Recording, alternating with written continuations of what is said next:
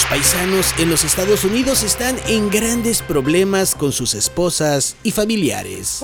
El precio del dólar cada vez está más barato frente al peso, por lo que las remesas que mandan a México ya no alcanzan ni para las cervezas.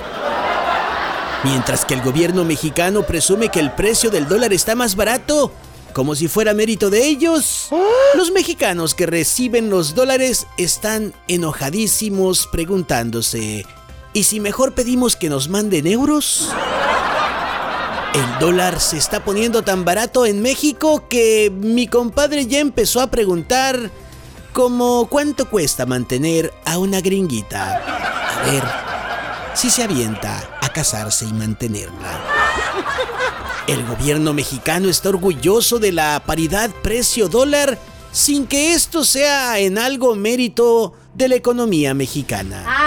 Sí, por favor. Por otro lado, ante un dólar barato, no se reflejan los precios de los alimentos a la baja, ni siquiera los precios de los combustibles, lo que se traduce en un dólar barato contra un gobierno bastante caro.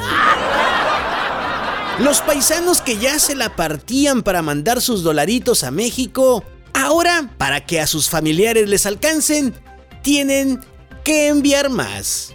Aunque el ego del presidente mexicano presuma el día de mañana que gracias a su gobierno las remesas han batido récord y sus mentiras también.